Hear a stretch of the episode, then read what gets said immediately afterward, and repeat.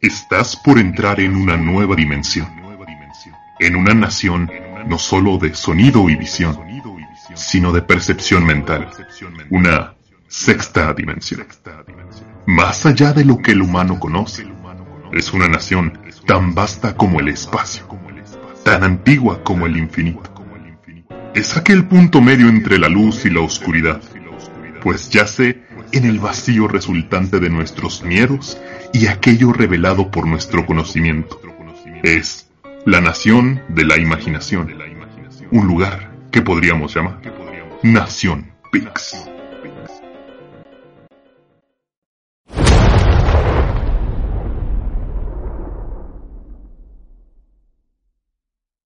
Buenas noches amigos de Nación Pix.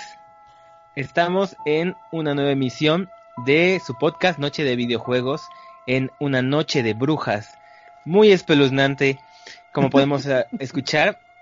Ya hasta nuestro intro cambió un poquito para, pues para dar mucho miedo, porque de eso se va a tratar el programa de hoy, de miedo, de terror, de gritos, de sangre. Yo sé que mis compañeros no están muy, eh, muy felices por esto, pero es la noche de miedo que tanto esperaba desde, desde inicios de año. Ya saben, yo soy Jerry, me encanta el terror y vengo a presentarles el episodio del día de hoy. Conmigo me acompañan el espeluznante de Arturo. Amigo, yo creo que después de escuchar a Luis, deja cortas todas las calaveritas del mundo mundial. Este muchacho con ese intro tan bonito, y hasta, la piel se me puso chinita, amigo. Un gusto estar con todos ustedes en esta noche de, de terror. Es Halloween, Halloween muy atípico, pero estoy con mis amigos y miren, qué mejor Halloween podríamos pedir que está hablando de lo que nos gusta en pleno, en pleno cierre de octubre. Así que un fuerte abrazo a toda la comunidad que escucha este podcast y a disfrutar de esta noche terrorífica de videojuegos. Y también nos acompaña nuestra voz terrorífica de Luis. a mí me da muchísimo miedo todo lo de miedo, entonces debía participar de alguna manera interesante. Buenas noches a todos y pues sí, celebrando una de las partes bonitas del año, aunque vivamos un 2020 medio complicado, la, temporada de Halloween, de Día de Muertos. Felices fiestas realmente a todos los que festejen esta temporada, eh, a recordar a nuestros fallecidos, a nuestros difuntitos, a nuestras calabritas. Y pues normalmente es fiesta de Halloween y de miedo y de terror, pero hay algunos que no estamos muy familiarizados y que no nos agrada tantito ese mundo. Pero nos sumamos a la impresión de Jerry y pues aquí estamos, un nuevo programa.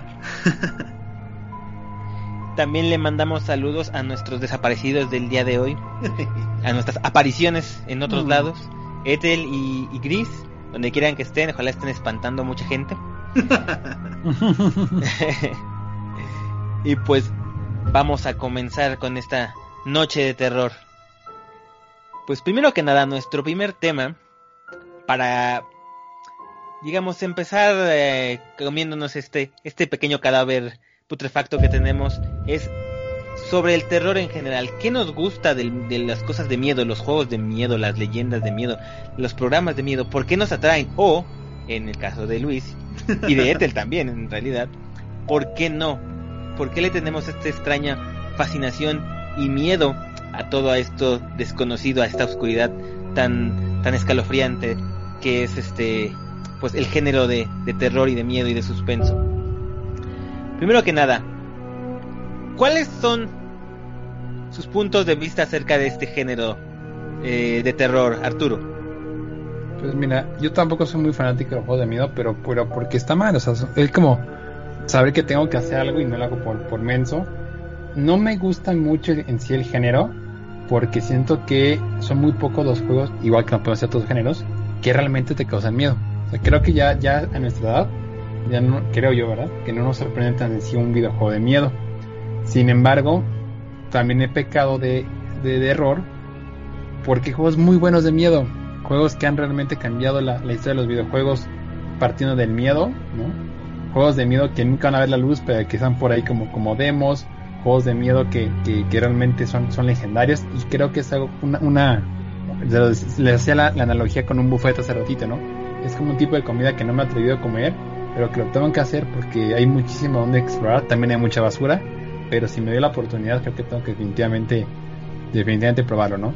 soy miedoso, no me gusta mucho, no me gusta mucho que esté con desarrollador, sabe perfectamente qué voy a hacer y eso me enoja, pero pues soy un mensote y, y debería estar jugando juegos de miedo, amigo. Esa es mi, mi, mi primera impresión. Luis, ¿qué nos puedes decir tú? No sé, yo creo que es algo muy, muy, muy instintivo como de cada quien y todos reaccionamos diferente a, a las cosas que te atemorizan, ¿no? Este, yo, por ejemplo, eh, mi aversión a los perros es justamente por miedo, yo tengo sinofobia. Eh, por lo mismo, pues todo mi cariño que deberías tener a ese tipo de animales, pues se dirigen hacia esos seres superiores que son los gatos. Entonces, ahí es donde encuentro mi equilibrio. Y con el miedo, yo tengo la impresión de así muy extremista, de huir o pelear. Es, no hay puntos medios. Y me ha pasado cuando he llegado a ir a alguna casa del terror, este, algo así, o me congelo en alguna parte, o prácticamente le suelto el golpe al pobre actor que estaba así, interpretando su papel, ¿no? Entonces, ah, ¿qué te digo? Este, también a mí se me da mucho, yo intento mucho, este, como que proteger, este, a, a, los demás. Alguna vez tuve un amigo que sufrió un colapso bien, bien, bien feo en uno de estos casas de terror y lo que hice fue, pues ni modo, aunque yo me estuviera muriendo del miedo, agarrarlo y lo fui arrastrando por toda la casa del terror porque el tipo no se podía mover para absolutamente nada. Ah, mi, mi amigo Jacob, le mando un, un saludo. Este, ya le pasaré el link de este podcast nada más para que se acuerde. Ya y, te balconearon, amigo. Por eso mismo tengo esa, esa aversión, este, porque reacciono de maneras muy poco usuales a como yo me considero. Mm, interesante. Bueno, tu amigo, en, en mi caso, eh, yo realmente mantengo mucho la calma en situaciones de miedo. Creo que por eso puedo disfrutar más del género de terror porque no me asusto um, con facilidad cuando sé que se trata de algo de ficción. Es algo que me, me gusta mucho. Eh, sentirme como en la, la tensión, el, eh, como sentir que algo te viene persiguiendo y todo eso. Obviamente en ficción, en la vida real me hago para adentro, ¿verdad? Pero este cuando se trata de, del género de terror en cuanto a ficción, me gusta mucho películas, libros, series, cómics, videojuegos. Videojuegos me encanta porque, a diferencia de, de, las películas, un videojuego, al estarte metiendo, al estar tú controlando el personaje, te genera más tensión. Porque sabes que es tu responsabilidad de sacar adelante a este personajito. Eh, y que obviamente, bueno, no quieres que, que no te quieres espantar. Pues de hecho, una de las cosas más que te quitan más el miedo en los juegos de terror es morir. Morir constantemente es como, ah, pues ya me mataron muchas veces, ya le quitaron la parte de, de, de terror a esto. Entonces, bueno, miren, ese es, ese es, un tip que yo les paso. Si les da miedo un juego de terror, jueguen una partida y mueran muchas veces, van a decir como de, ah, bueno, ya, ya, ya, ya, le voy perdiendo el miedo, le van a perder el miedo. pero, pero sí me gusta esta sensación de, de de, del espanto y el misterio. Lo cual es muy chistoso porque estás pagando, o sea, literalmente estás pagando este, miles de pesos para sentirte como incómodo y sentir como la tensión, ¿no? ¿Quién quiere pagar para estar estresado? Bueno, pues a los fans del juego, los géneros de terror, hacemos eso muy seguido. y de las películas, porque pues es prácticamente la misma sensación, es invertirle, entre comillas, a estar unas dos o tres horas en una sala oscura, ambientado este, con una música tétrica y con temáticas que van desde el gore hasta el misterio, como bien comentas, y pues jumpscares por todos lados, ¿no? Entonces, no es muy mi, no es muy mi sopa, la verdad. Pero pues sí, se da en muchos, en muchos medios comer unos sí, tacos sí. con salsa, amigo, nada más para que te enchiles y la sensación después de que te dejas enchilar también. es el mismo principio, endorfina. También, también me encanta. El... Yo creo que va por también eso. por ese lado, ¿eh? ¿Será porque... porque me gusta sufrir? Porque Exactamente, eso, eso, mismo iba a decir. Este, yo creo que también va por ese lado. Hay gente que le gusta más sentir como esa adrenalina y pues a lo mejor exponerse a esas situaciones, pues hace que el, gener el cerebro justamente segregue esas, ese, ese tipo de sustancias y que el cuerpo pues lo sienta, esté como que en alerta. Yo soy más de estar tranquilo, entonces seguramente por eso es que trato de evitar situaciones como que estresantes. Porque aun aunque yo sepa, ok, esta es una película de bajo presupuesto, de miedo, a donde seguramente a todos esos tipitos que están haciendo la de, de víctimas o de monstruos les están pagando una miseria, pero pues a mí me da ni miedo nada más por el ambiente, por los jumpscares. Creo que no soy muy fan de esa parte. y pues bueno, como bien mencionaban Luis y Arturo, hay muchos géneros. Muchos géneros tanto de fantasmas como de misterio, gore. Fíjate que el gore no es mi favorito. De hecho, ese sí no me gusta. En los destripamientos como que no me dan miedo, me causan asquito. Y ahí viene una parte que voy a entrelazar con los videojuegos. Outlast, un juego que a muchísima gente le encanta. A mí no me pasó. No me dio miedo y simplemente me desagradó porque es muy gore.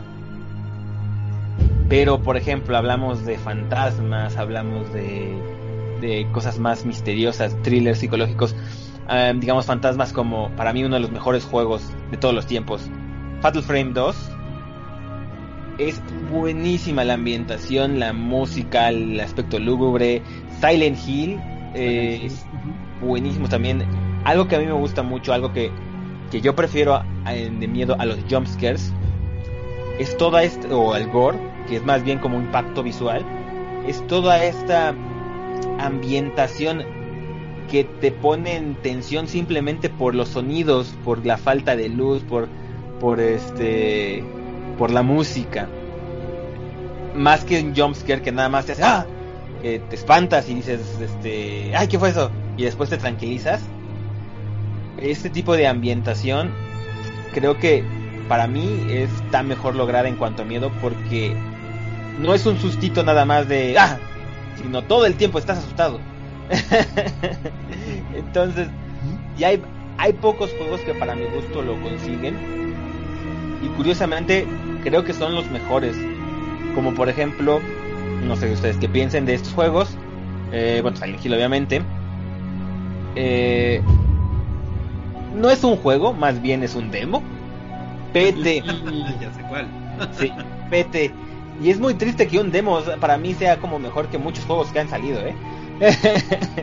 Pero Pete prometía cañón, todo el tiempo estaba asustado.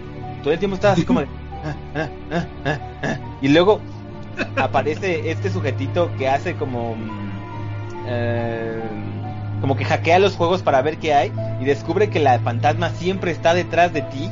O sea, vas caminando, ella camina también, pero te volteas y está justo ella donde tu visión pierde, eh, donde ya no ves doblas una esquina y ella va a estar siempre en la esquina. siempre te estás echando. Eso es, eso está muy, muy bien logrado. Es muy creepy. Sí, sí, Este, ese tipo de, de, miedo creo que a mí me gusta más. Pero si ustedes pudieran escoger un tipo de miedo que les es más soportable por el hecho de que no les agrada, ¿cuál escogerían ustedes? Bueno, buena pregunta, ¿eh? Es que, es que el psicológico siempre es, muy atractivo. Porque, porque vas eh, hablando de videojuegos, construyendo sobre una historia y una narrativa, y eso es muy rico. Por lo menos a mí eso que me gusta mucho, siempre el tema de la historia en un juego. Entonces, pues te encariñas del personaje, o, todo lo contrario, lo, odias si quieres que ya le pase algo.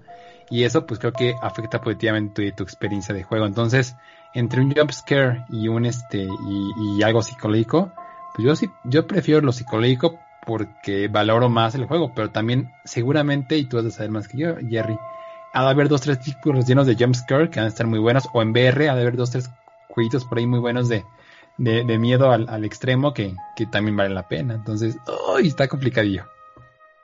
Creo que el juego jumpscare por excelencia, que es súper popular, es el de miedo, obviamente, el, el Five Nights at Freddy que está lleno de jumpscares. Ha ido mejorando a como empezó.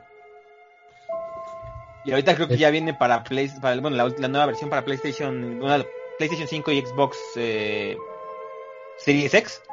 O las nuevas generaciones. Oye, y hablando de eh, nuevas generaciones, pequeño comercial, pero lo tengo que decir porque está en mi alma. Ya va a salir el Overcooked. Todo lo que puedes comer también el día del lanzamiento del Play 5. Oh, sí. Pero bueno, pequeño paréntesis, regreso con Five Nights. Cocina de miedo. Cocina de miedo. No, esas cosas sí. Tiene, tiene algunos escenarios son temática de Halloween. Mm. Está, bonito. Y tienen unos como panes zombies. Y este y la verdad que se pone, se pone muy padre el juego. Bueno, Overcooked es amor. Tú, Luis, ¿cuál es el juego del género de terror, bueno, de miedo, subgénero, que te hace, se te hace más tolerable? ¿Tolerable? tolerable. Y, ay, Dios mío. No, yo creo que se va más por el lado. ah, Yo creo que se, se inclina mucho a lo que comentaron de un terror como psicológico, pero algo más como thriller. Algo que te deje completamente a ciegas este, y estés todo el tiempo a la expectativa, sabiendo eh, o esperando en qué, qué giro va a, dar la trama. Yo creo que eso es más interesante que atemorizante y eso sí me podría mantener como que enganchado a un juego o a una película. Las pocas películas de miedo que eventualmente me convencen o me obligan a, a ver, este, las que he disfrutado yo creo que se van más por ese camino. Porque me he dado cuenta que siguiendo esa parte de la trama en una película o en un juego, pues a lo mejor puedo ir siguiendo la trama y pues ya estoy como que más ambientado. Llega un momento en el que la música cambia y todo lo, el- la percepción ambiental te dice, oh, pronto va a haber un jumpscare o una muerte o algo. Y ahí es cuando yo ya entro en tensión. Ahí es donde ya me estreso y es donde ya no disfruto el terror. Pero sí, yo creo que sería más algo como un thriller, Un thriller policíaco.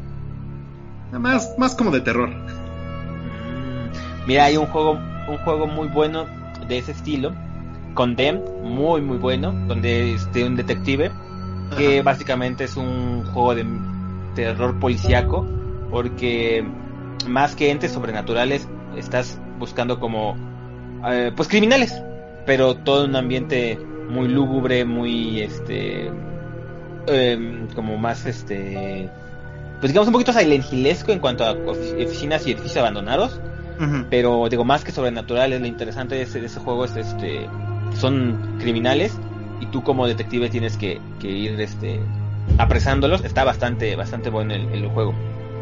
Oh, ya.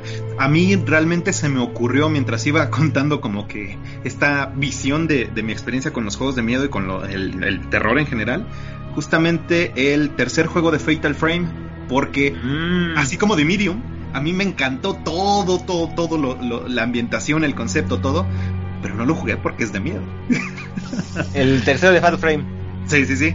Y como salió para la Wii U y tenías que utilizar la cámara negra, con, La la, cámara. oscura, este, con el Wimo, el, ahí, ¿cómo se llama? La, la pa- el gamepad. A, a mí se me hizo como, "Ah, es inmersivo, es interesante, pero me da miedo. Pero sí, es justamente esa misma temática, es investigar el pasado de lo que va pasando en el juego, de, de- de los fantasmas que vemos en el juego. Y pues no sé, es el misterio, es el terror y es como que la ambientación, todo eso me llamaron mucho la atención, pero pues no, me tuve que hacer para atrás. Y es justamente lo que espero o lo que a mí me están dando tintazos que pueden venir con este juego que les comentaba de, de Medium. de Medium Se ve que también hablaremos va por esos lados, por eso me hace clic en todo, excepto en el género. ¿Por qué tenías que ser un juego de miedo? Esperemos que para cuando salga yo ya tenga mi, mi pues mi equipo para streamear y te lo streameo para, para que lo veas ya más. Bueno, yo voy a estar con las luces apagadas y, jugando en la noche como se debe jugar un buen juego de miedo para espantarte. Este, pero ahí para que lo veas el, el stream. o Ah, los sí. videos, los videos de ahí en, en YouTubecito. Ojalá ya se, ya se tengan ahí. Pequeña promoción hacia mí mismo, jejeje. No, cuando yo jugué Zombie U, que venía junto con el juego, de la consola más bien, yo lo tenía que jugar de día, porque son zombies y hay sangre y es miedo, y no, no, no, yo no funciono. Hay, hay montones de juegos de miedo que de los que tengo buenos recuerdos jugándolos con mis hermanas porque, bueno, ellas viéndome, a ellas también les encanta los juegos de miedo. Sí, o sea, les podría hablar desde desde el Play, no es cierto. El primer juego de miedo entre comillas que jugué era uno de Freddy Krueger para para Nintendo. Y luego también uno de Super Nintendo que no es como de miedo, pero sí está en zombies, se llama Zombies Ate My Neighbors. PlayStation 1 montones, Alone in the Dark, Resident Evil, este Silent Hill obviamente. Uno una joya escondida que se llama D, que es como una novela gráfica, está súper padre. PlayStation 2 igual, 3, 4. No, yo sí género de, de miedo ahí. Ahí me pueden hablar a mí cuando quieran. Oye, pero sobre lo que estábamos comentando hace, hace, hace un poquito, este, yo entiendo que entonces tú no eres muy muy fan, Jerry, de lo que es el terror que se enfoca al gore y que tampoco No, eres muy no. fan de los jumpscares. Que realmente a mí me parecen cosas que han sido demasiado abusadas en todo lo que es terror, en películas, en, videojuegos y, en, y por demás. Y pues yo creo que eso le quita un poco de impacto a una buena historia. Yo me voy por ese lado, porque también me voy a sentar tres horas a ver una película de miedo o jugar este, un videojuego por 20 horas. Y van a estar constantemente pasándome jumpscares, jumpscares, jumpscares. Pues, yo pierdo el hilo y, y hasta el interés de seguir sometiéndome a algo así. Incluso conforme van saliendo los jumpscares, como bien decía, creo que fue Arthur el que lo mencionó, te vas desensibilizando un poquito en la misma película. Como que dices, ah, ah, ah, mm, ok. Cuando se abusa mucho de eso. Y sí, como dices, está súper abusado. Podemos verlo en la primera película, bueno, en la serie, de lo que fue So. La primera película a mí de So me gusta mucho, mucho, mucho, se me hace muy bien lograda. Pero después se, la, serie se convierte en maneras creativas de matar a la gente. igual lo que es Destino Final, igual lo que es Hostal, eh, y muchas otras películas ya del... Incluso el género slasher, que a mí también me gusta, que Halloween, la película, fue quien eh, fundó ese género y para mí es una de las mejores del género slasher. No es tan gore como como otras películas más para acá que, solamente son de tripados y tripas de vaca y cosas así. Es como de. Eso no me da miedo, eso me repugna. eso sí como que asquito. Y por ejemplo, eh, pues sí, los jumpscares se, se abusan muchísimo y pues. De todas formas, aunque un jumpscare te espante, o sea, bueno, no te espanta, te sorprenda, porque eso es lo que te hace un jumpscare, sorprenderte, no te da miedo real. Entonces es como, pues nada más como de, ah, ah, y ya te espanta, o sea, como que el pulso y no sé qué, pero después como te tranquilizas y ya como de, ah, bueno, ya. No hay como, no tiene sustancia, no tiene, no es como un shock nada más, un impacto, una sorpresa y ya. Pero le falta, le falta. Ahora, si vienen jumps que es acompañados de una buena historia o de una buena ambientación y todo eso, ah, bueno, entonces pueden estar bien utilizados. Pero como dice, se han, se han abusado mucho en películas y en videojuegos, así al por mayor. Yo creo que es una de las razones por las cuales el género, como bien dice Arthur, eh, pues decayó un poquito porque todos basaban el miedo en eso, en repugnarte con cuerpos mutilados o con el o sorprenderte. y, es, que vale mucha basura se, se, creó por eso. Exactamente, o sea, vale siempre más un demo de PT que mil juegos genéricos de zombie o de o, como películas de, de, terror este Hollywood mal hechas con, con, siempre la misma trama, los mismos actores y, y poéticamente la misma locación. Entonces, es que, es que ese, es, mi punto. Creo que también eh, es fácil asustar, pero es difícil crear miedo, ¿no? Creo que es la, la pequeña gran diferencia, ¿no? Creo que por eso hay juegos legendarios de, de, de, miedo como los que mencionaste y hay algunos que se quedan ahí, ahí en el medio y muchos pues no nos animamos. Si tuviéramos la garantía que hay muchos juegos que tienen mucho, que vale la pena jugar, aunque el trayecto va a ser muy, muy amargo porque está lleno de miedos y sustos y, pesadillas, pero que estás al final de cuentas vas a recibir una muy buena recompensa, pues creo que nos animarías a jugar más títulos de miedo.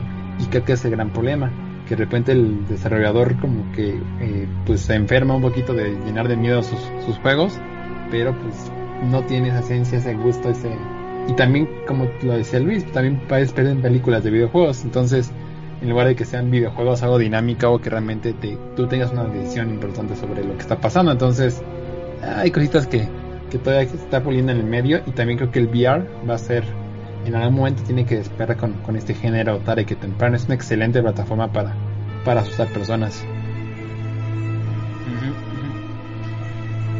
Y bueno, hablando un poquito de lo mismo, pero pasando como a otro, a una cuestión como más que rosa entre realidad y ficción. Obviamente, pues las leyendas urbanas están en todos lados, se sacan de, de todos los temas y obviamente tiene que haber leyendas urbanas de miedo cerca de videojuegos, creepypastas también. Yo creo que, que yo no lo considero creepypasta, pero yo creo que uno de los considerados creepypasta más famosos de los videojuegos es Slenderman. Slenderman tuvo un pegue de repente, así cañón, cañón, cañón, y creo que su popularidad creció cuando salió el jueguito eh, se llamaba Slenderman de Seven Pages o de Eight Pages, no me acuerdo el número. Pero yo recuerdo estar jugando ese juego muchas veces, muy tenso, porque ahí venía Slenderman. Y es muy curioso porque lo ves, o sea, ya ves a Slenderman y es como de.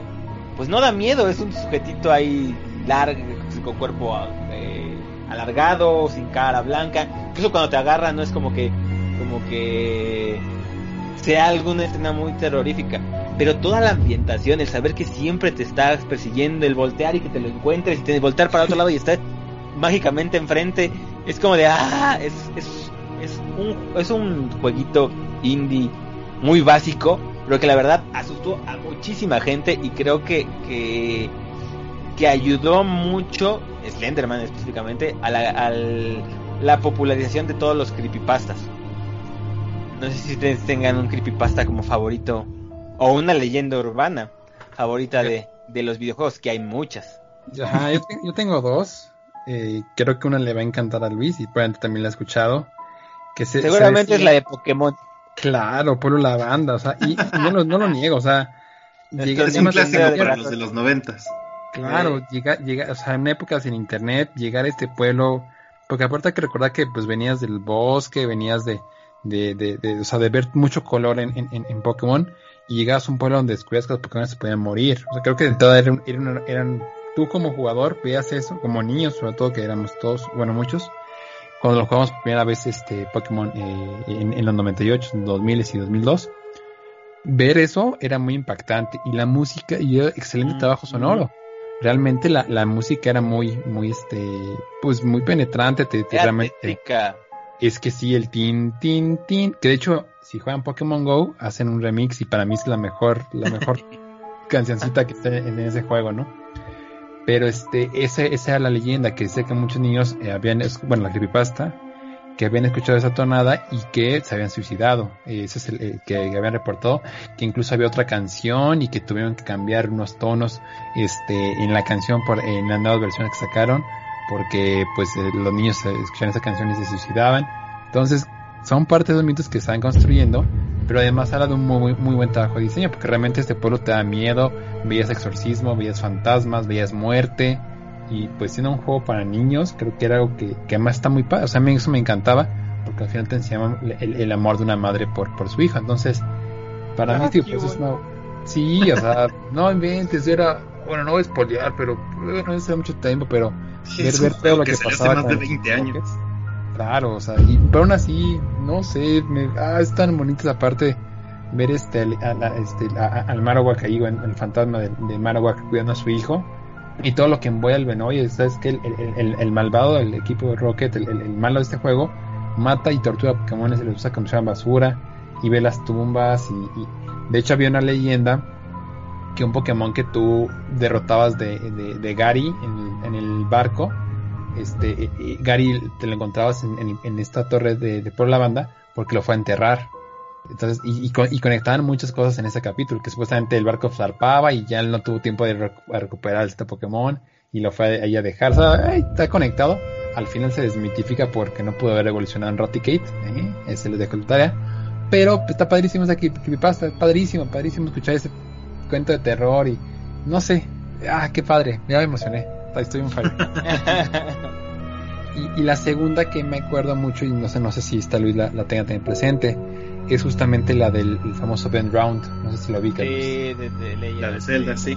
Claro, bueno, si quieren darle, adelante amigos. Con el buen Ben Round. ¿Tú te la avientas, Luis? No, no, no, denle, denle. No, tú Arturo, tú Arturo, porque ahorita yo digo también otra. Pues mira, así lo recuerdo yo y véanme corrigiendo si tengo unos errores en mi, en mi narración, ¿no? Eh, hasta donde yo recuerdo se decía que la historia original es que un, un chavo había encontrado un este un cartucho de Nintendo 64 de Majora's Mask que para los que no han jugado Majora's Mask también es un juego lleno de, de- de terror. Eh, creo que es- está muy es- creepy, Mayoras Mask, ¿eh? bien creepy. Y de hecho cuando han- a gente que ha hecho Data Mine y, y que ha hecho cositas originalmente el juego iba a durar seis días. Entonces hay un cuarto día y eso, es- eso es cierto que empiezas a ver el pueblo o sea no está accesible para los mortales tienes que hacer jugar cosillas pero empiezas a ver los diálogos de las personas en ese cuarto día cuando saben que ya se los va a cargar la fregada Dios santo, eso sí te da miedo. Ver la gente todos así asustados, aislados, sin esperanza. Está como ver el castillo de Horizon y toda la, la, ciudadela en, crisis, ¿no? Eso creo que el se la puede hacer muchas cosas en el futuro. Pero regresando a la creepypasta, se decía que había este, este cartucho este, eh, eh, endiablado. Entonces que empezabas el juego y que de repente, este, si no lo recuerdo mal, y por favor aquí échame la mano, según ellos eh, aparecía el, el en el juego y, no podías este no podías este, hacer nada contra contra él que te borraba el juego una y otra vez no y que al final este creo que te poseía una cosa así. No no me acuerdo muy bien de la historia échame usted la mano si la recuerdo un poquito diferente. Sí. Y estaba contando a modo de, un diario entonces este es una super creepypasta. Vamos amigo. Se supone que pues eso yo lo lo leí cuando que te gusta todavía las creepypastas no existían era más bien eso lo leí creo que en una revista así de Club Nintendo hace este se supone que cuando el chico que compró este cartucho de 64 de, de Mayoras Mask lo pone ve que hay una partida salvada que se llama Ben tiene razón sí, sí, sí. entonces eh, según recuerdo entraba en esa partida y estaba creo que cuando está peleándose contra Schoolboy. Pero como que lo mataban siempre.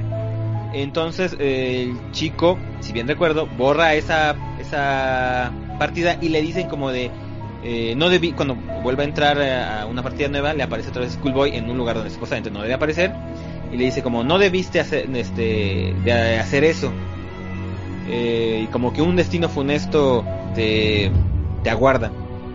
Entonces empezaba el sujetito a caminar a jugar y una como estatua de Link como deformada aparecía siempre atrás de él. También todo no había ya este eh, otros personajes, otros NPCs y la música de la música del, de habitación, bueno, toda la música, el soundtrack sonaba al revés. No recuerdo por qué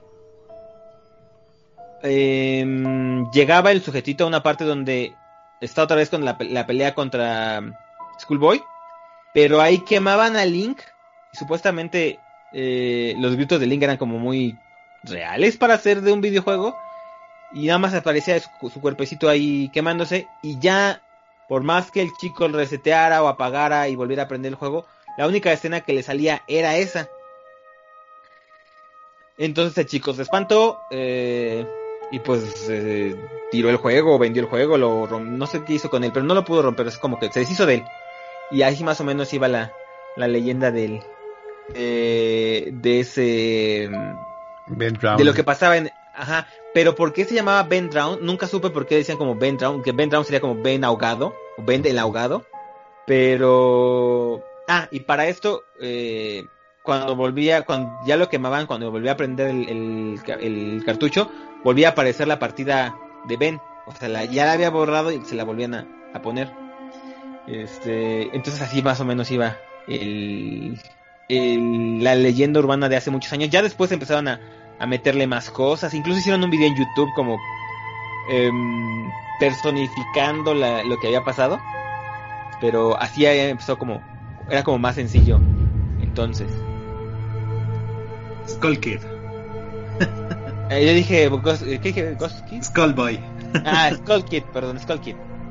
No, sí, sí, este, ambas historias yo las conozco, este, como mi corazoncito cae más del lado de Nintendo, pues obviamente Pokémon tiene para contar creepypastas y cosas tétricas como casi ninguna otra serie, ni siquiera es de terror.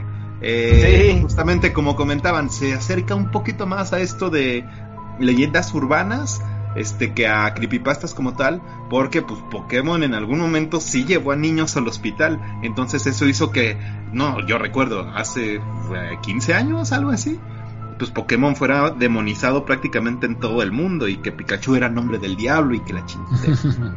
entonces, este, sí, al menos con todo lo que pasa en Pueblo La Banda, yo creo que absolutamente, no, si, no todos, muchos gamers conocemos la historia de, de, lo que trae ese tétrico pueblito de, de Pokémon.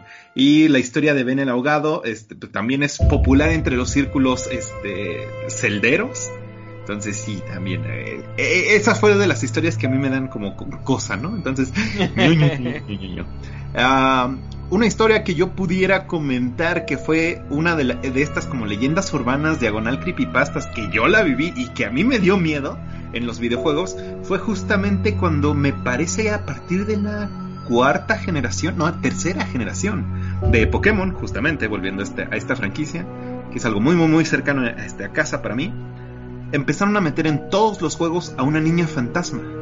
A la fecha, mm. prácticamente en todos los juegos de Pokémon, tú puedes buscar este easter egg, que realmente se ha vuelto esto en los juegos, porque siempre va a aparecer una niña fantasma, que cuando interactúas con este personaje, este NPC, o bien tiene algunos movimientos inusuales o alguna música especial del juego empieza a sonar o simplemente esta personaje aparece en algunas animaciones del juego, en algunas cinemáticas, no cinemáticas en términos de Pokémon, ¿no?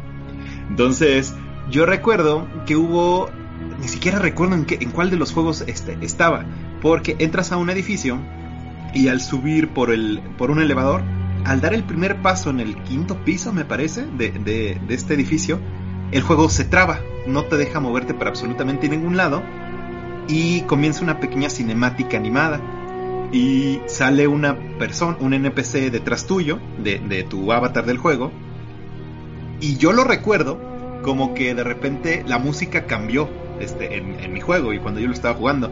Yo no me podía mover, yo escuchaba esta música diferente, tétrica, y yo lo recuerdo, o sea, mentalmente, el personaje, yo escuchaba el... así como las vocecitas de Animal Crossing, y iba leyendo el diálogo. Entonces, este, este, cuando acaba la cinemática, nada más te dice, no, tú no eres el que estoy, eh, eh, el indicado, la persona que estoy buscando, y desaparece. La buscas en ese mismo piso y, pues, y no, no, no encuentras de nuevo y no puedes interactuar con este personaje. ¿Cuál es el detalle?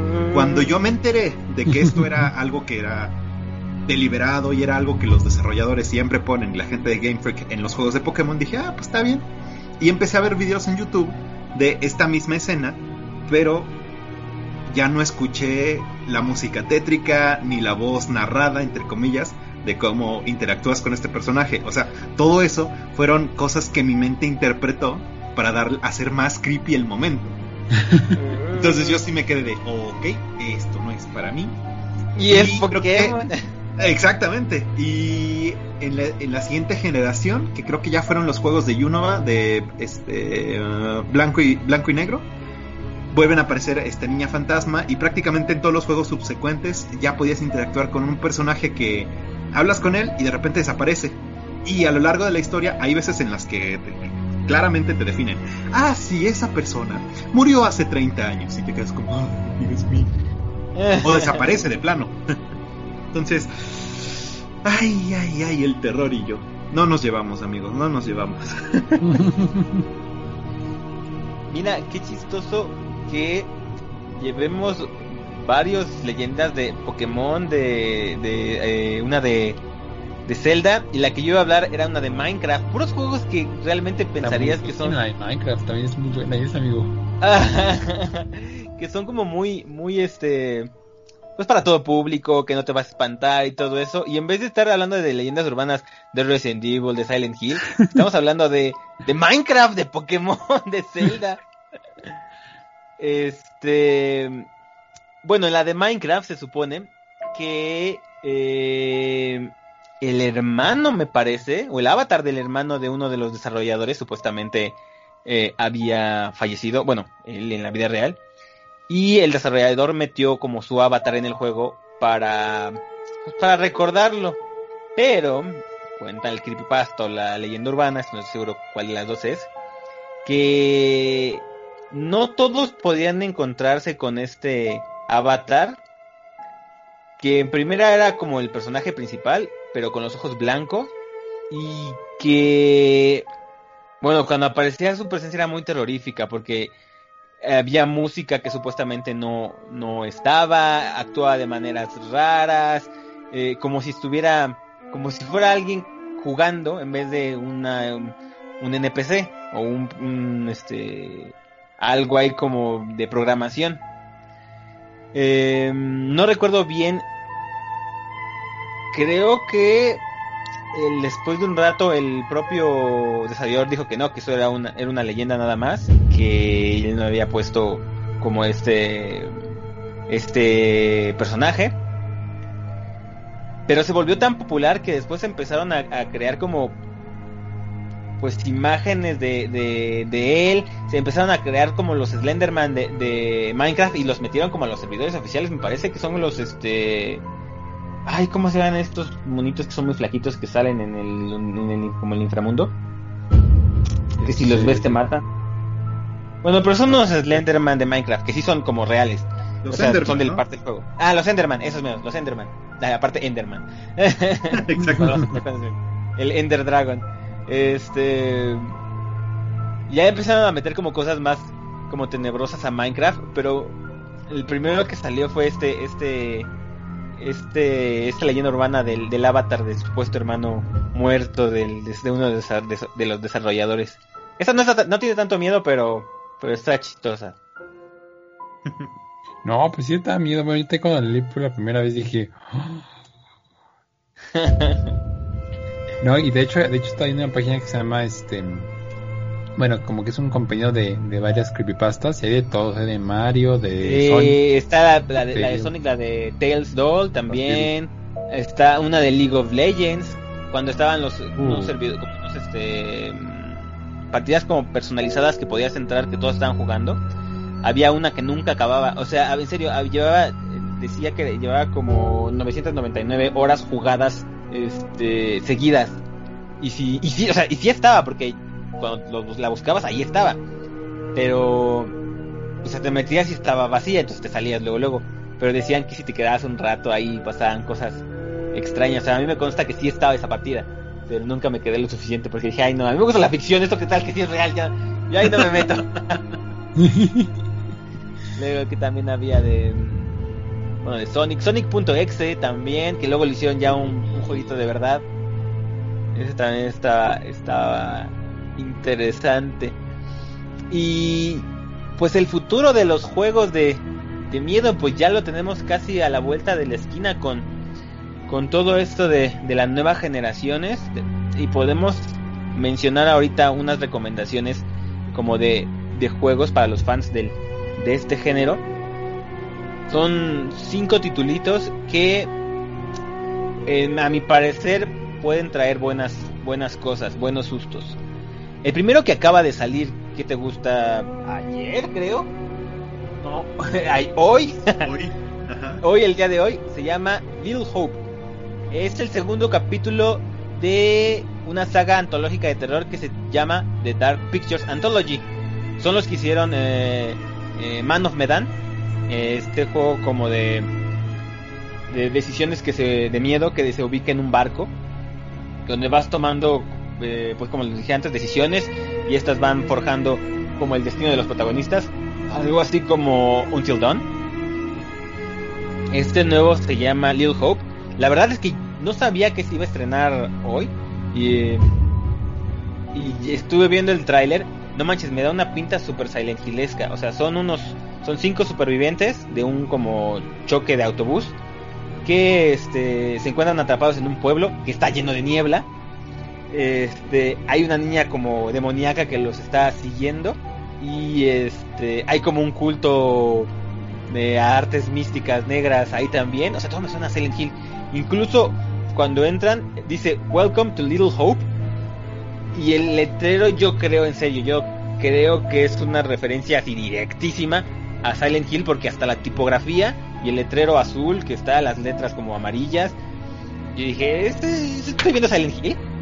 Pero igual, eh, bueno, está desarrollado por Supermassive Games. Em, es para, bueno, puede ser jugado por una persona single player, pero también puede ser cooperativo o en modo, lo llaman ellas como modo película, de cinco jugadores, y donde todos toman decisiones que pueden afectar el destino de todos. Está bastante interesante, me gustaría en serio un, ver o, por al menos jugar, que no creo que haya cinco jugadores amigos míos que les guste el, género de terror, pero cinco al mismo tiempo estaría estaría interesante. Eh, se ve que está entretenido, entonces es el que justo sale el día de hoy que está para para este esto este Halloween. Eh, luego tenemos uno de un título que yo estoy esperando muchísimo para la nueva generación. Sale el 11 de febrero del 2021. Little Nightmares 2. Little Nightmares 1 fue un hitazo para hacer un juego tan corto y, tan, y como indie.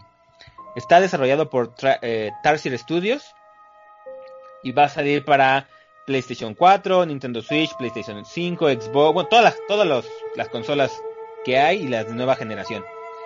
Em, ya no vamos a tener eh, control, bueno, ya no vamos a hacer la, la protagonista más bien, ya no va a ser esta Six, sino va a ser un chico que se llama Mono. Y a diferencia de, de, los primeros juegos que estábamos como en una isla o en un barco, eh, esta vez vamos a estar en la ciudad. Y al parecer el, el, enemigo principal se va a llamar The Director. Y tiene ahí unos poderes muy extraños que pueden controlar a la gente con la televisión. La televisión tiene mucho, mucha importancia en, en, este, en este título. Y no manches, si el primero les daba miedo, así poquito, es, no es como, como que, con muy poquito te daba mucho miedo Little Nightmares. Little Nightmares 2 se ve que viene con todo. La verdad se ve la parte de, que está como en un hospital o la o una mujer en, como una escuela también. No manches, yo lo vi y dije, "Uy, uy, espérenme, este sí me va a dar miedo." uh la la, como, sí, sí, sí, Vean el vean el trailer, en serio, vean el trailer. Little Nightmares y Little Nightmares 2, yo creo, son de los juegos esas joyitas indies increíbles. Si no han jugado Little Nightmares, yo les recomiendo que, lo compren. No va a estar muy caro ahorita. Lo acaban en 6 horas. Bueno, si es que no les da mucho miedo. Pero sí, sí se los recomiendo. Aparte, la historia no te la cuentan, la vas como deduciendo. Está bien psicótica. O sea, está está bastante fuerte y más visto desde, desde el punto de, de, vista de un niño que es como tu personaje muy, muy, es, algo, está muy, está muy chido. Sí me dio miedo. lo, está desarrollando este Bandai Namco, ¿verdad? Bueno, lo va a aplicar Bandai Namco, ¿verdad? Eh, está producido y la va, este, la va a distribuir Bandai Namco, pero la desarrolla Tarsier Studios. Perfecto, también sí. De lo, de, lo más esperado. Sí, este, la verdad es que por la comunidad de, de este, de este, puede que sea Bandai Namco de lo, de, en, cuanto a nuevas IPs. Bueno, ya está nueva, ¿eh? Bueno, punto que el 2 sí. Y, además también me llama mucho atención ver cómo, cómo, cómo, cómo se ven estos este, escenarios ya, ya en las consolas de nueva generación. Sí, la verdad es que... Y yo siempre me quedé con ganas de tener mi, mi figurita de Six, que me recuerda un poquito al Coraline. Hmm, este, ya nos contarás qué tal, porque no le vamos a entrar. Ah, no va a pasar. Exactamente. Todavía no lo logras, amigo. Vas bien, pero todavía no nos convences. Mira, de lo que te digo, este, promoción descarada de mí mismo. Ojalá que para entonces ya esté haciendo mis videos de YouTube o mis streams.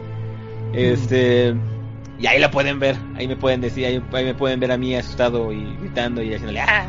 Y quizá eh, también ahí eh, a Ethel. Ay, no.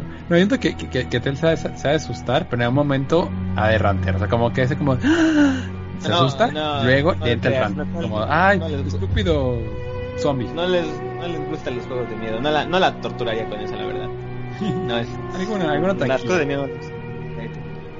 El siguiente es uno que nos mencionó, ya nos mencionó este Luis hace ratito, The Medium. Sale para, bueno, está programado para diciembre de 2020. Este es eh, Xbox eh, no exclusivo de consola, pero sí exclusivo de Microsoft, quiere decir que va a salir en Xbox o en, PC, al parecer. Creo que no, al menos no tiene una fecha de salida para PlayStation o Nintendo. Algo que me encanta, me encanta, me encanta, me encanta es que eh, uno de los compositores de la música es Akira Yamaoka, que para mí es uno de los mejores compositores de, de scores de miedo, es el que hace Silent Hill. O sea, para mí Silent Hill gana muchísimo con Akira Yamaoka. Y, pequeña paréntesis, tienen también algunas canciones muy chidas en este en, Spotify, si lo pueden escuchar. La verdad que tiene rolas bien chidas, incluso algunas dedicadas, si no me equivoco, al Día de Muertos mexicano. Entonces, tienen la oportunidad de, ver el material de, de Yamaoka, super clávense con el Silent, o sea, una línea de Silent Hill, pero con reglas bien, bien, bien, bien chidas. Y bueno, este juego está desarrollado por Blover Team, va a ser de un jugador. Y em, este, o sea, literalmente por este y por Senua fue el que, si no hubieran salido por eh, para PC, me hubiera comprado un Xbox. Por Medium y por Senua. Porque Medium se me hace que es el Silent Hill que PT pudiera haber sido.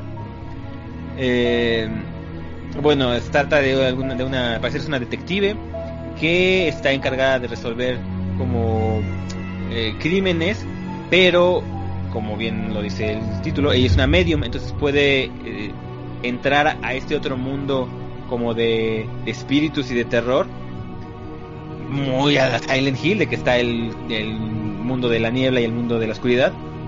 Pues aquí también esta chica puede entrar, puede viajar entre los dos mundos y el, el, mundo espiritual es donde pues va a estar todo lo feo, donde vamos a ver al nuevo Pyramid Head esas cosas. Estuve viendo como el tráiler donde se ve como el dual playthrough entre el mundo espiritual y el mundo real, por así decirlo.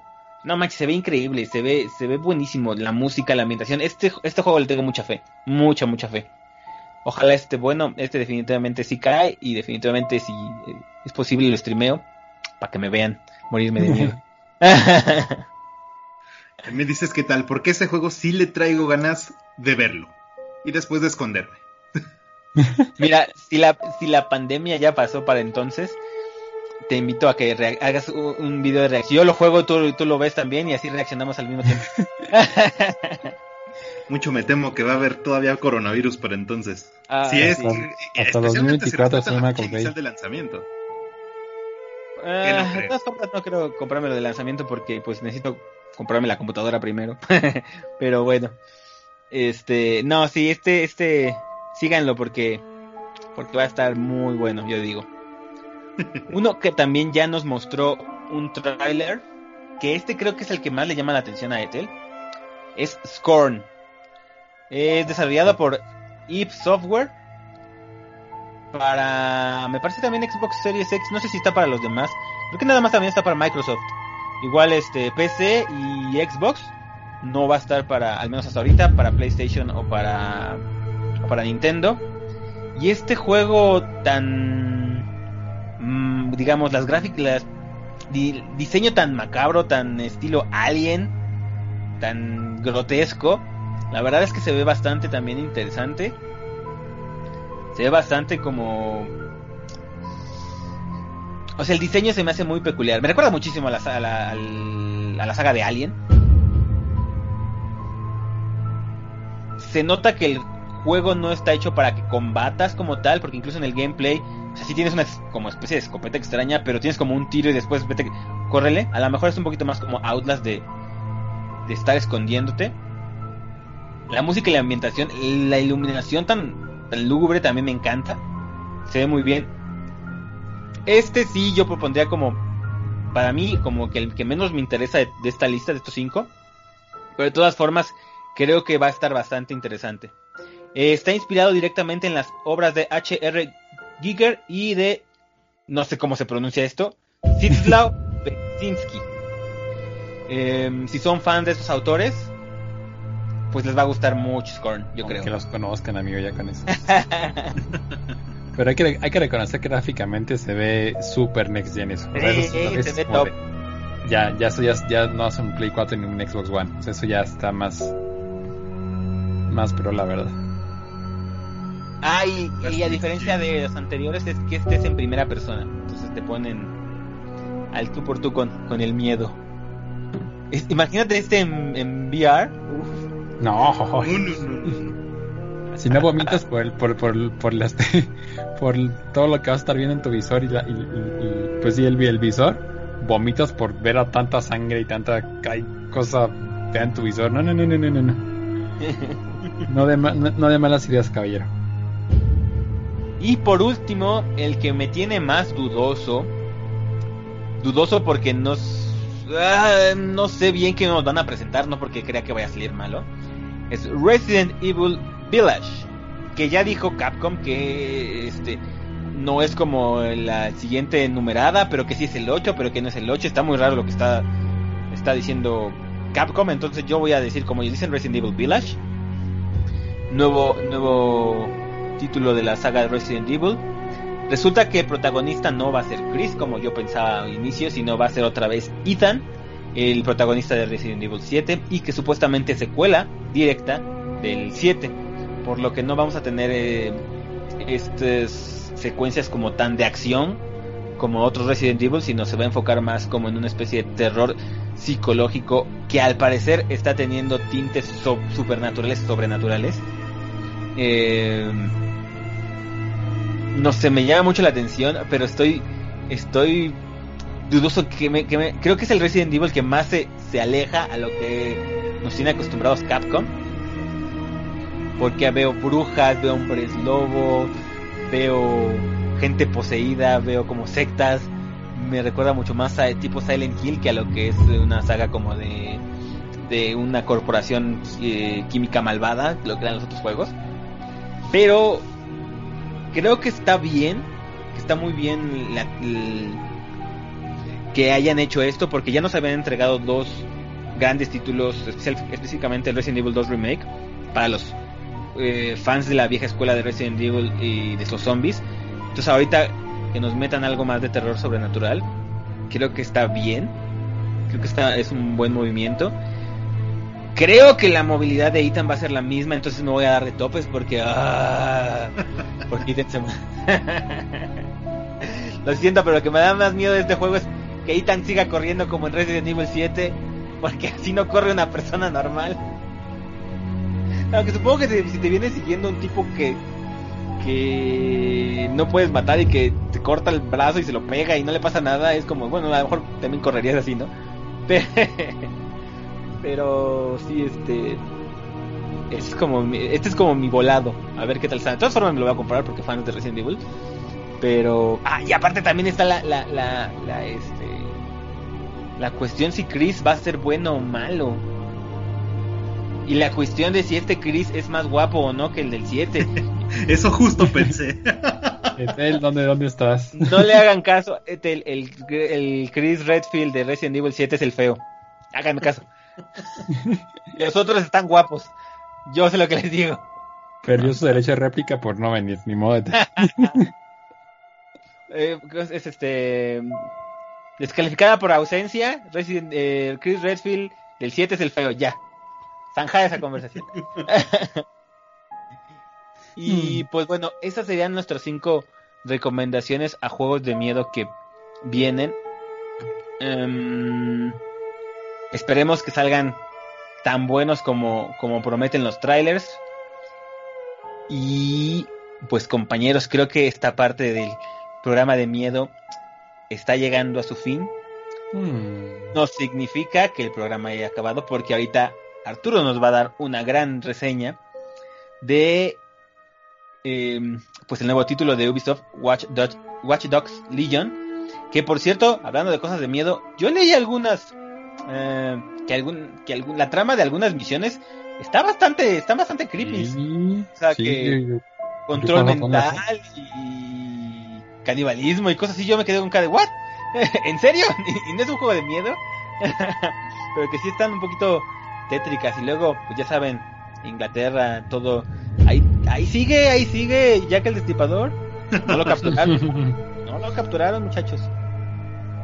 Así que pasemos un poquito del miedo a, a este a esta temática más sci-fi, hackers, eh, futuristas. ¿Qué nos puedes decir de? Ah, también tenemos, tenemos que descansar el miedo, si no, como les digo, nos, nos desensibilizamos y ya después ya no disfrutamos de este tipo de género. Hay que dejar de lo bueno poco.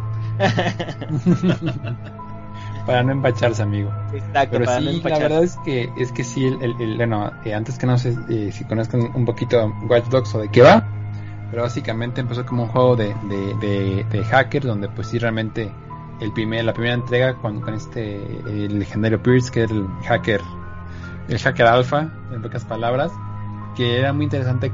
Tú salías a la calle como si fuera un, juego de mundo abierto, pero puedes estar viendo los perfiles de los, NPCs. tú puedes ver si decía, este, esa persona es un, este, tiene depresión, por eso, por eso, por esto, se quiere suicidar. O esta persona le da muy bien, gana tanto al año. Entonces, el, el juego 1 es, un poquito oscuro. Eh, sí, por ahí no fue el mejor, creo que la entrega es un poquito lento. Para mí, Watch Dogs 2 es, es, es la, la obra de maestra de, de, esta serie, de esta franquicia hasta ahorita. El 2 para mí tiene muchos elementos gráficos, es hermoso, las misiones son buenas, agregaron muchos, hicieron muchos cambios contra el 1. Eh, los personajes, el crew de Watch Dogs 2 es mágico y la química que tienen, el doblaje es buenísimo. Si lo pueden jugar, de verdad se los recomiendo con manos cerradas, tanto para Play 4 como Xbox One.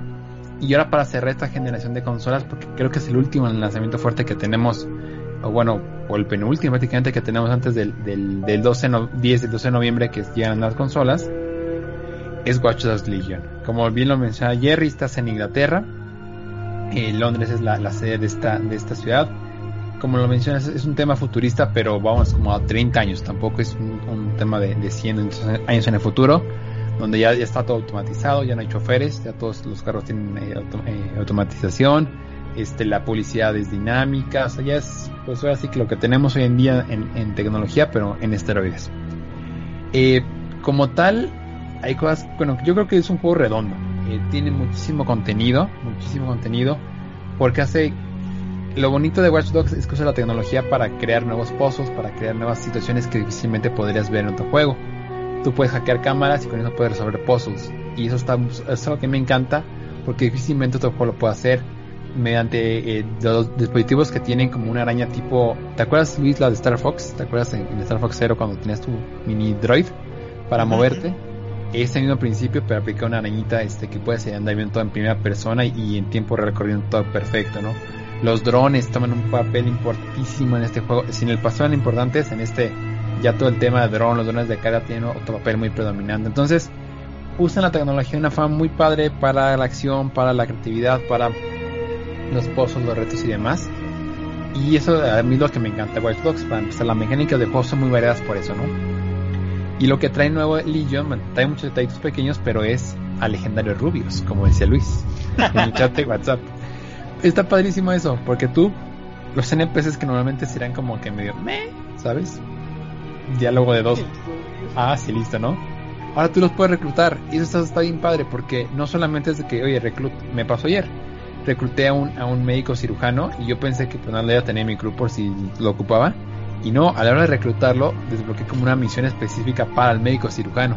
Y dije, wow, qué padre, hay un trasfondo en los NPCs que puedo reclutar. Y eso me gustó muchísimo. Porque pues, digo, hay un límite, pero la cantidad de historias y de misiones secundarias es muy grande. Y literal puedes armar tu equipo, le decía Luis de broma también, con ancianitas, con homeless, con un doctor y con un atleta. Y con el Rubius. Eso puede ser tu crew de Watch Dogs, Entonces, está padre, está padre como lección dar un poquito giro al, al, al concepto que antes lo habíamos visto, por ejemplo, a su manera en Zombie U, que era todo lo contrario, y también aquí Hyper es, es opcional. O eh, muy a su manera juegos como Shadow of War o Shadow of Murder, con el tema de los ogros, que de repente era como, oye, okay. a ver, cambias un poquito el, enfoque de, en lugar de que tú puedes reclutar aquí a los, a los guardias de, de, la Albion, que es la enemiga, ¿no? Entonces, esa parte de verdad que hace muy ver el juego. Y realmente los personajes se sienten diferentes eh, si reclutas a alguien que está en la, parte de construcción, va a tener sus herramientas, van a ser literalmente herramientas de construcción. Si vas a reclutar a un médico, las herramientas o lo, que va a tener de plus va a ser relacionado con medicina. Entonces, esa parte me gustó mucho y también nuevamente lo usan en la historia. Oye, ahora tenemos que buscar un abogado y ahí te van a donde vas al abogado. Oye, tenemos que buscar a una persona que sea buena para eh, programar algo y vas a buscar al programador. Entonces, esa parte está padrísima. Se lo reconozco mucho a Ubisoft Palomita fluye muy bien y, y me gusta un poquito más de variedad en cuanto a los modelos de los personajes, pero ya que ves todo el contenido que hay y tal y tal, no le puedes poner ningún pero a los NPCs. Honestamente, padrísimos RPC y cuando digo variedad, creo que tienen una buena oportunidad de meter más influencers, más rockstars, creo que ahí es algo que, no, no descarto que en el futuro nos pongan más celebridades. NPCs.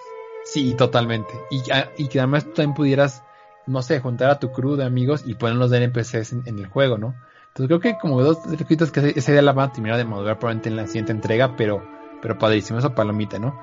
Como tal está lleno de, de el mapa de puntos de tecnología se llaman, con el cual vas mejorando a tu equipo y tal. Pero contar lo que yo le decía hace una semana con, con el juego de, de Marvel eh, Avengers, que sentía que la producción era un poquito, en cuanto a mejorar equipo y eso, era un poquito lenta y como que no era tan necesaria. Aquí sí es muy padre, ¿sabes que Yo quiero tener primero bien mi, mis drones, ¿no? O mi arañita la quiero tener bien, y luego va a mejorar esto y luego este poder. Creo que es muy natural como va creciendo.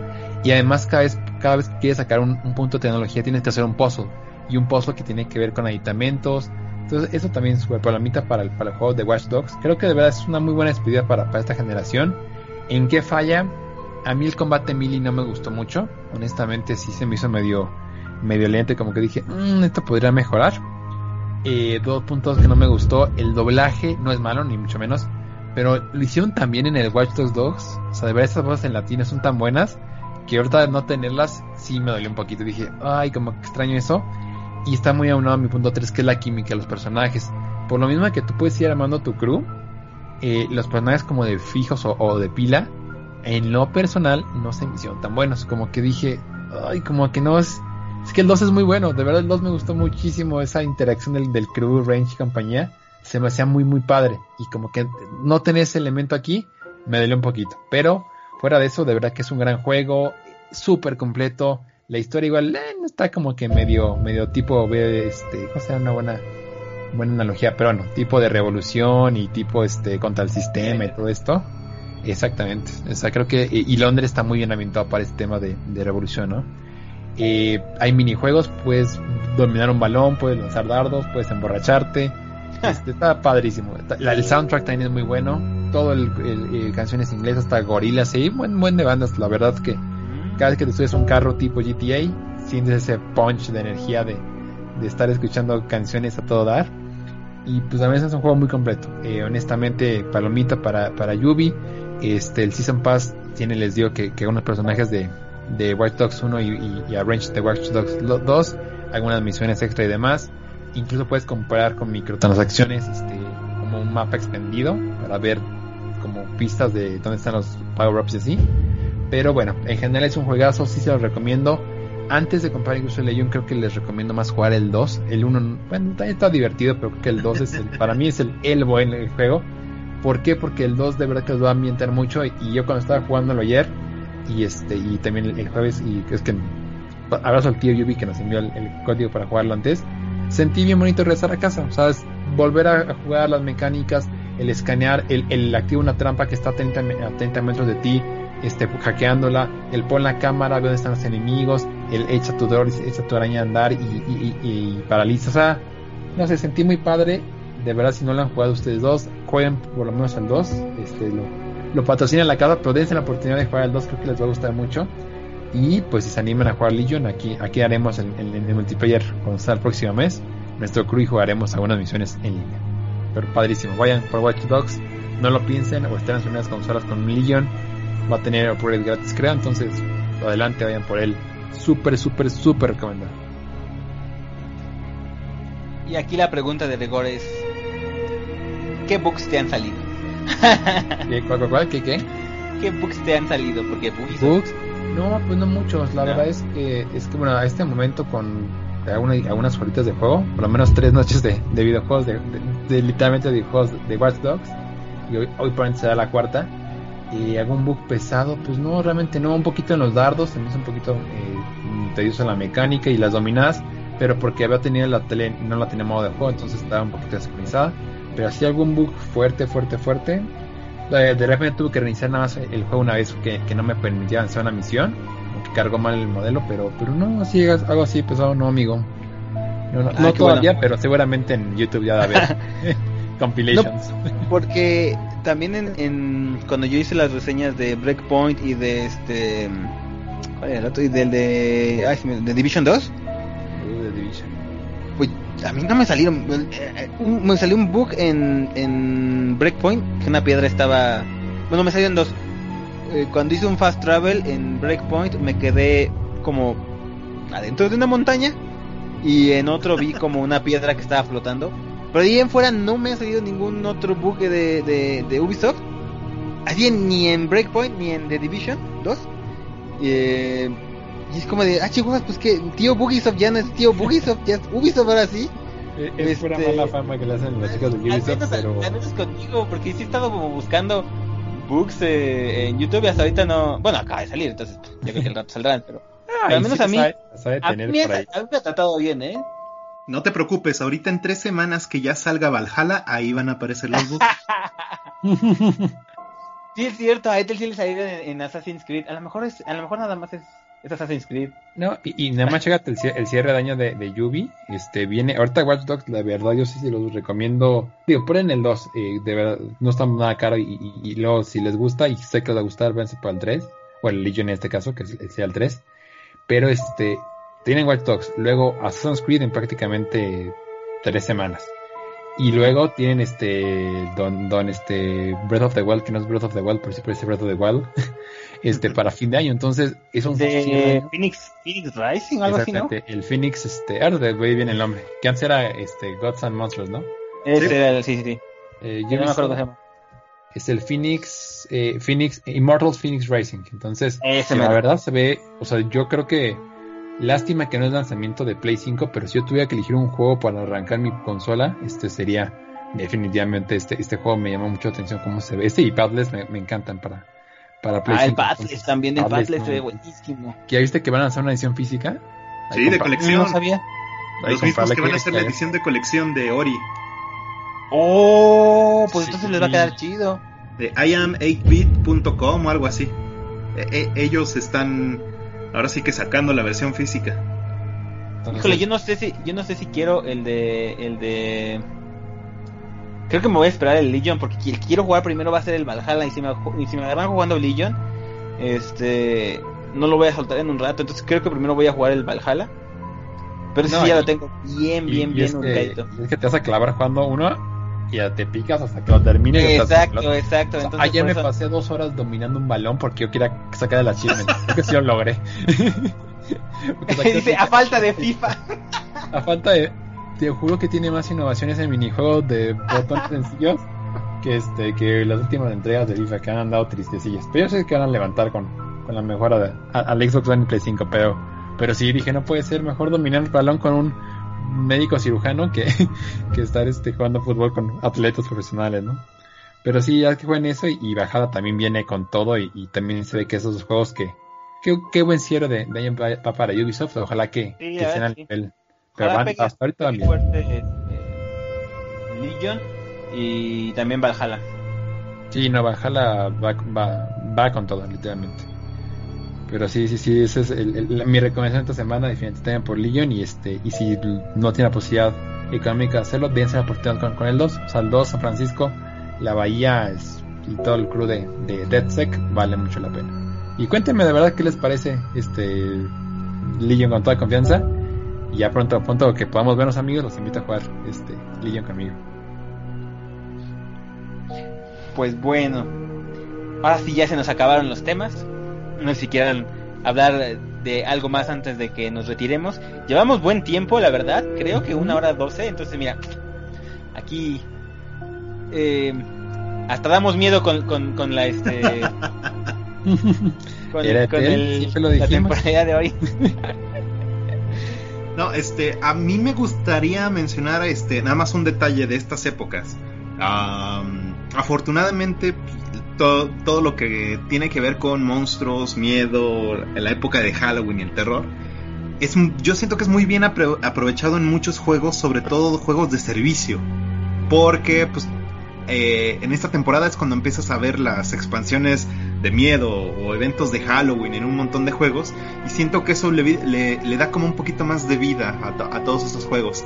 Específicamente, este año, tan raro como ha sido el 2020, a mí me dio muchas ganas de volver a un juego que yo estaba absolutamente viciado con él, pero que según yo había muerto hace mucho y pues aparentemente no está tan muerto. Y es que el evento que anunciaron este año de Overwatch realmente no tiene Mm. absolutamente nada de nuevo, pero varios de los diseños que tuvieron los los héroes este, de, de- de esta serie se ven muy bien trabajados, se ven súper bien cuidados y a muchos de nosotros nos hizo regresar. Yo personalmente por temas de, de cuarentena preventiva realmente nunca estuve lo suficientemente cerca de mi Xbox para volver a empezar a jugar a Overwatch. Pero sí vi que muchos regresaron. especialmente porque después de tantos años de memes, pues prácticamente Diva ya tuvo su disfraz de Gremlin, literalmente, es un Gremlin coreano, un Shin Rayong, y se ve muy bien. La verdad, creo que todas las, las skins que salieron en este evento de Overwatch se ven súper trabajadas. Em, ahora sí que eh, los hermanos, este, tanto Hans, este, Hanzo como Genji, traen eh, disfraces de Tengu. Ah, también por ahí Reinhardt aparece con disfraz de holandés errante. Entonces se me hace muy muy muy interesante lo que hicieron este año con las, con las skins. Incluso Echo, el nuevo personaje que, agregaron, pues prácticamente parece como personaje de, de la otra familia de, de Coraline. Entonces ah, es súper creepy, eh, así como con temática de muñeca de trapo. Eh, ese tipo de eventos a mí me gustan mucho porque, te, digo, siento que le dan un poquito más de esencia de, vida a los juegos de servicio. Y algunos juegos que en teoría no son de servicio, pero que se actualizan constantemente.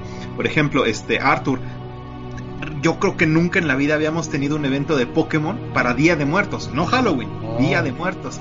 Y este año, a raíz de que finalmente América Latina entró en la panorámica de, de Niantic, pues tuvimos un, estamos teniendo un evento de Día de Muertos para, para Pokémon Go. Entonces, el, de 7-Eleven también.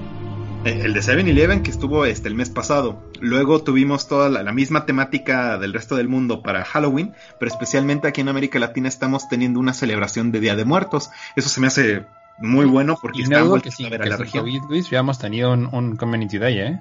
Ah, sí, allá, en, las regias. Pero seguramente vas a tener también un Community Day. Digo, esos shout out a, este Alan Mandujano, creo que se llama, el chico de que está en Pokémex, el, el, nuestro, nuestro mejor aliado con, con el señor Niantic para esta región. Entonces, este, pero estoy contigo, la verdad es que esa recolección está padre y, y, pues es mantener vivo, mantener viva la, la, comunidad más que el juego. Ya, el juego pues ya, ya tenía muy poca, muy poca innovación de un rato para acá, pero la comunidad es la que sigue dándole vida, igual que lo mismo que pasa en Overwatch en, en este caso.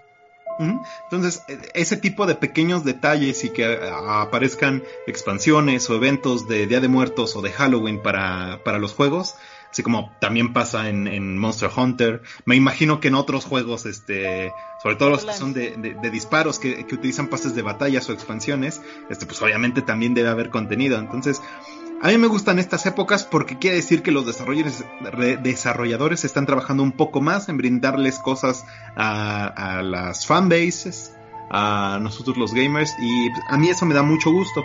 Que ya todo sea temática de terror y que yo no sea muy fan de ese aspecto, queda completamente aparte porque esto demuestra un poco de guiño de, estos desarrolladores para la comunidad. El problema es cuando te lo cobran y es súper caro y es tácticas predatorias, pero eso ya es como que aparte, ¿no? bueno, mira, si llegan los cazafantasmas a Rocket League, que no pueda llegar. Así es cierto. acción más a tu bolsillo, amigo. Pero que, sí, no cierto, hablando de... Ah, ah, adelante, adelante, adelante, Ah, no, te, escucho, te escucho, amigo. No, adelante. No, yo te iba a felicitar, la verdad es que este programa creo que creo que ah. el que le dio el corazón a, nuestros este, corazoncitos de apoyo que tenemos tanto Luis como yo para juegos de miedo.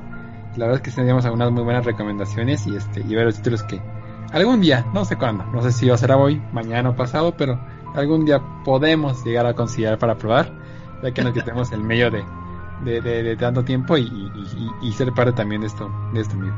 Así que, eh, thumbs up para mí, para mi querido Ah, bueno, nada más le, iba a comentar a, Luis que, em, que hablando de, de, como temática halloweenesca, pero que no te dé miedo, y los cazafantasmas, deberían checar, deberían checar el juego de eh, los cazafantasmas, el remaster que hay, eh, creo que eh, está para, bueno, para Play 4 este remasterizado, creo que también lo van a poner para, para la nueva generación. En serio, es un muy buen juego, tiene una muy buena historia, tiene a los actores originales, de hecho, Dan Aykroyd y no me acuerdo quién más fueron los que escribieron la, la, historia de, del videojuego. Mucha gente lo considera como la tercera película de los cazafantasmas, porque está muy buena. Eh, y, tiene toda la temática halloweenesca, que por cierto yo me lo quiero comprar, no me lo he comprado. Eh, bueno, lo tengo, tuve en Play 3, pero quería volver a jugarlo para Play 4. Yo que me lo voy a comprar. No sé si está en descuento ahorita que están los descuentos de Halloween. Voy a checar. Mm. si está, me lo compro. Porque en serio está muy bonito. Piensa en todo lo que se viene ahorita en noviembre, la computadora. No, no, no, no. no. Enfócate, No, muchacho, mira. enfócate. Ha de estar, eh, en, en ofertas en PlayStation, eh, la Play Store yo lo vi como en de 5 a 7 dólares, algo así. Entonces, sí, sí, eh, sí se puede, sí se puede. Va que va. ah, y también chequen, chequen, bueno, si pueden checar, eh, el nuevo modo de juego gratis que descarga, que subió, perdón, eh, que subieron en Sekiro. En Sekiro y en Oh. también, ¿sabes quién? En, en, en, en- ahí está otro samurai, en Ghost of Tsushima. Ghost. Ghost of Tsushima y Sekiro. Eh, Sekiro es como un gauntlet donde vas a, bueno, es un como torneo gauntlet donde vas a estar peleando contra todos los jefes. Va a haber skins nuevas y cosas así. Y en Legends de Ghost of Tsushima es un multijugador para cuatro personas con un ambiente como de estar matando yokais o, monstruos japoneses con samuráis, con el ninja, eh, con el running, con la arquera. Está bien padre, a mí ese, me gustó un montón. Lástima que lo tuve que jugar con, con randoms en, internet. Pero si tienen un grupo con quien jugar eh, Ghost of Tsushima Legends, les va a gustar mucho. Está muy muy padre y también tiene esa temática como de que estás peleando con espíritus y todo eso. Está, está muy padre. No, está, gratis. ¿verdad? En, en los juegos de la Plus, este, ¿cómo? Plus Collection se llama. El, bueno, si Creo que tienes no. Ghost of Tsushima, lo, des- lo puedes descargar gratis. El Pero no- de Legends. Pero me, pero me refiero No, a mí. Ghost, el juego. Ajá. Ah, no. PlayStation Collection. No, no. No, no está. No, todavía no. Mm, mi recuerdo, mi esperanza.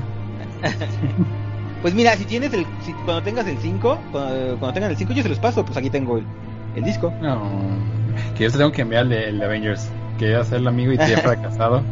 Este, el, el- Ah, no te antes de que acabe noviembre. No, pues ahí, ahí lo tengo, amigo. Y también quiero que veas para qué, qué te pareció a ti. También me interesa mucho tu opinión y la de Tel. Entonces, ahí se los, ahí los enviaré. Pues bueno, ya después nada más de escuchar estas recomendaciones de, de qué podemos jugar estos este estos días, pues eh, pues la temporada de miedo llega a su fin. Qué triste, la spooky season ya se acabó. Ya estamos a la vuelta de la esquina de que Navidad y los dejo con el mensaje de que el miércoles, no, ¿cuándo fue? No es cierto, no fue el miércoles, el martes fui a Perisur y ya estaban poniendo las decoraciones navideñas. Todavía no era Halloween, todavía no era Día de Muertos y ya estaba el arbolito de Navidad. Mm, eso Mira, sí fue lo que afortunadamente no los pusieron después de dar el grito de independencia, así que eso ya es una victoria. Ah, bueno, El rap de hoy fue patrocinado por Industrias Sí. Gerardo. Eso sí da miedo, toda la mercadotecnia alrededor del- de la Navidad. bueno, pues nos despedimos de este episodio más de Noche de Videojuegos, especial Noche de Brujas, Día de Muertos.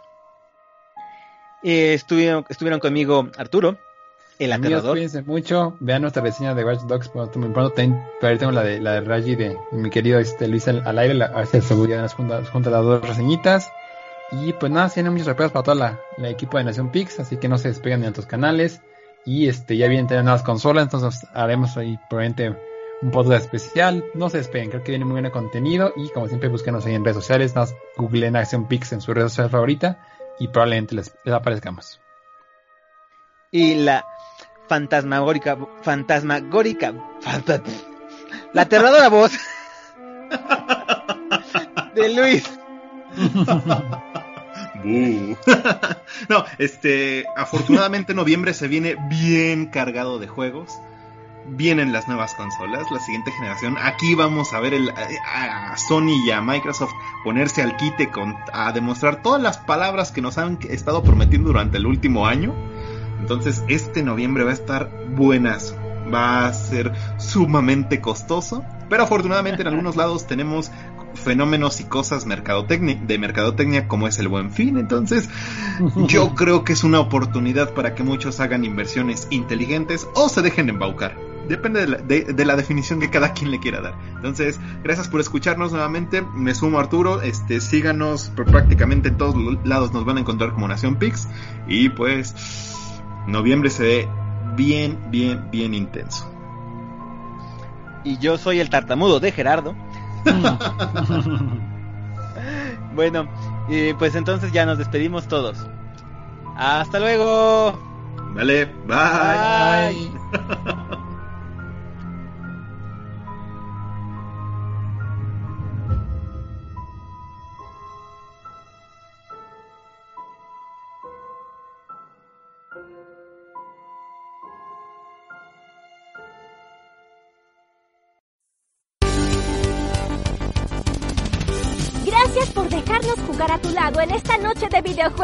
Nos escucharemos en el próximo episodio.